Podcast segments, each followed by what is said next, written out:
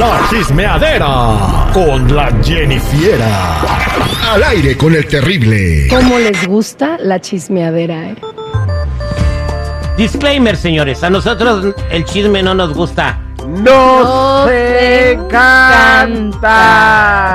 Nos encanta, señora Jennifer, tiene muchos chismes el día de hoy. ¿Cómo está Jennifer? Buenos días. Muy bien, aquí al millón y pasadito vamos a darle que es mole de olla. Y es que Edwin Cass confesó que andaba drogado en Las Vegas el mes pasado después de la pelea del Canelo. Escuchemos. Pero la, la droga pues no, no es lo mío, entonces dice un amigo, no, que todo, traía unas gomitas. Y me dio una gomita. Y no, que todos no peguen. Y, todo. Ay, y ahí está el valiente también. eh. Ya andaba yo japizón y me, me comí una gomita. Y todo bien, empezamos a jugar y todo. Y, y estábamos jugando. Y de repente doy una foto y yo volteaba, sí, y me tomo una foto. Y seguía jugando, pero como, al, como a la media hora, ya no era como que, que ya miraba yo como 100 gentes paradas esperándome para la foto. Y en mi mente decía yo, ¿me van a pegar o qué? O sea, yo acá traía, traía otro, otro. Estabas en peliculado. Sí, y, y me levanté, me levanté y se vienen todos y córrele, brother. Arranqué corriendo entre las maquinitas y la gente, eh, ven una foto. Y yo, pues yo, yo, yo andaba en, en- en otro mundo. Me explico, yo andaba, me sentía de, de Walking Dead ahí, ¡ah! Corriendo, ¡ah! Y me fui, me tuve que ir. Se me acabó el after, no hubo after ni nada. No me metí al antro, nada, me fui. ¿Te metería otra gomita? ¿Eh? ¿Te comería otra gomita? No, ya no. ¿Te haría otra gomita? Bueno, no, no creo. No, qué fuerte, ¿no? Cuidado con las gomitas, que al parecer esa gomita contenía marihuana. Y pues por eso no, no la controló, no A sé. ver, una gomita, si hubiera contenido marihuana, te relaja. Quién sabe, no a todos les ha de pegar igual. No, la marihuana no te pone loco y paranoico y corriendo. Y la, o sea, eh, la marihuana te relaja, te da hambre o te da sueño. Bueno. Yo te digo, yo, o sea, no hay que decir que soy un santo, yo también le pegué a eso. Eh, ha de haber tenido otra cosa, adrenalina, digo, de lo que cafeína. No Bueno, sé. no sé, la verdad yo no soy experta en esas andanzas, pero pues no le cayó bien y yo creo que no se debería de echar otra gomita. Bien, el Buki fue despreciado. Ay, sí, Alejandro Fernández rechazó una canción compuesta por Marco Antonio Solís. Yo no lo podía creer y esto porque a pesar de que son buenos amigos, pues le dijo, ¿sabes qué? Pues voy a pasar. Y la canción que rechazó fue la de ¿A dónde vamos a parar? Uno de los, ahora sí que temas icónicos del señor Marco Antonio Solís, que la recuerdo yo en la novela de Teresa. O sea, entonces esa canción originalmente iba a ser para... Ale- Pues no, no le hubiera quedado a Alejandro. No, ¿verdad? No, Yo creo que no, por no. algo pasan las cosas. Pero fue un madrazazazo para Marco Antonio. Rolonón. Quedó icónico y para la.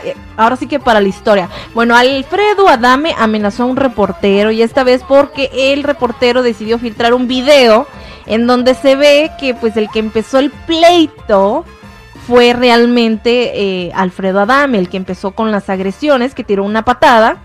Bueno, pues escuchemos. Otro Jiménez, que según él el gran investigador de un estúpido que se llama C4 Jiménez, que según él el gran investigador y es un pitero ahí que, quién sabe de dónde sacó, que ya le traen echado el ojo y se lo van a escabechar en cualquier momento, narcas de, ma- bandas de narcomenudeo, de robacoches o algo, le van a meter un tiro. ¿Cómo lo ve? Señora Dame, si usted tiene información de que narcos o rateros o cualquier persona quiere dispararme, quiere matarme, sería bueno que nos detallara un poco más quién le cuenta ese tipo de cosas. Cuénteme un poco más. Bueno, pues ahí está el detalle. Lo, ahora sí que lo cacharon en la mentira. Y pues él fue, eso fue lo que le molestó al señor Adame. Mira, honestamente, Jenny, Terry, yo le sugeriría al señor Adame que mejor se calle, güey, porque así como está la situación en México, eh, es- está muy difícil. Ahora, si a este compa se cae de algo y se torce un tobillo, ¿quién crees que le van a echar la culpa? Pues a él, Adame. por- o si, o si, sosi. Por andar de. Entonces, Adame, mejor, mira, la neta, hijo, no manches más tu carrera que eras mi ídolo. Ya mejor cállate. Yo creo que por dar de qué hablar ya no cuida lo que dice, ¿no? O sea, no se, mm, ya se le borró la línea en donde dice ya de aquí ya no me tengo que pasar. Ya, sí, exactamente, ya no se fija en lo que está diciendo. Pues ahí están los espectáculos. Nosotros estuvimos ayer en la alfombra roja de la, del, del estreno. Habían más de mil personas en el teatro, todos emocionados. El primer episodio de La Reina del Sur eh, estuvieron to- todos los actores, estuvo eh, Kate del Castillo, Pepe Papas. Se llama Pepe Papazote, ¿no? No, no se llama Pepe Papazote, güey. Está Ah, guapo, va. por cierto, ¿eh? Eh, bueno, Pepe Rapazote, Pepe Rapazote, Rapazote. Isabela Sierra y también estuvo este eh, Humberto Zurita. Eh, muy buena producción, estuvieron conviviendo con el público. Y, y bueno, pues felicidades a todo el elenco de la Reina del Sur que eh, jura llegar con todo. Oye, se veía, la verdad se veía súper feliz Kate. Y este, la verdad, yo te lo dije y se los dije hoy en la mañana. A mí la Reina del Sur como que no me llamaba mucho la atención en su primera y segunda temporada. Pero con el avance que nos dieron la oportunidad de, de- presenciar el día de ayer, papá, créemelo que ya estoy esperando a que empiece la Reina del Sur.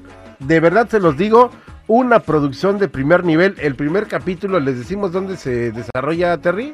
Eh, Bueno, no, mejor que la gente lo vea, pero es en todo, en todo Sudamérica. Bueno, pues ahí está, perroncísimo. Gracias, Jennifer. Bueno, ya saben, chicos y chicas, si gustan seguirme en mi Instagram, me pueden encontrar como Jennifiera94, Jenny con doble N, y ahí los espero.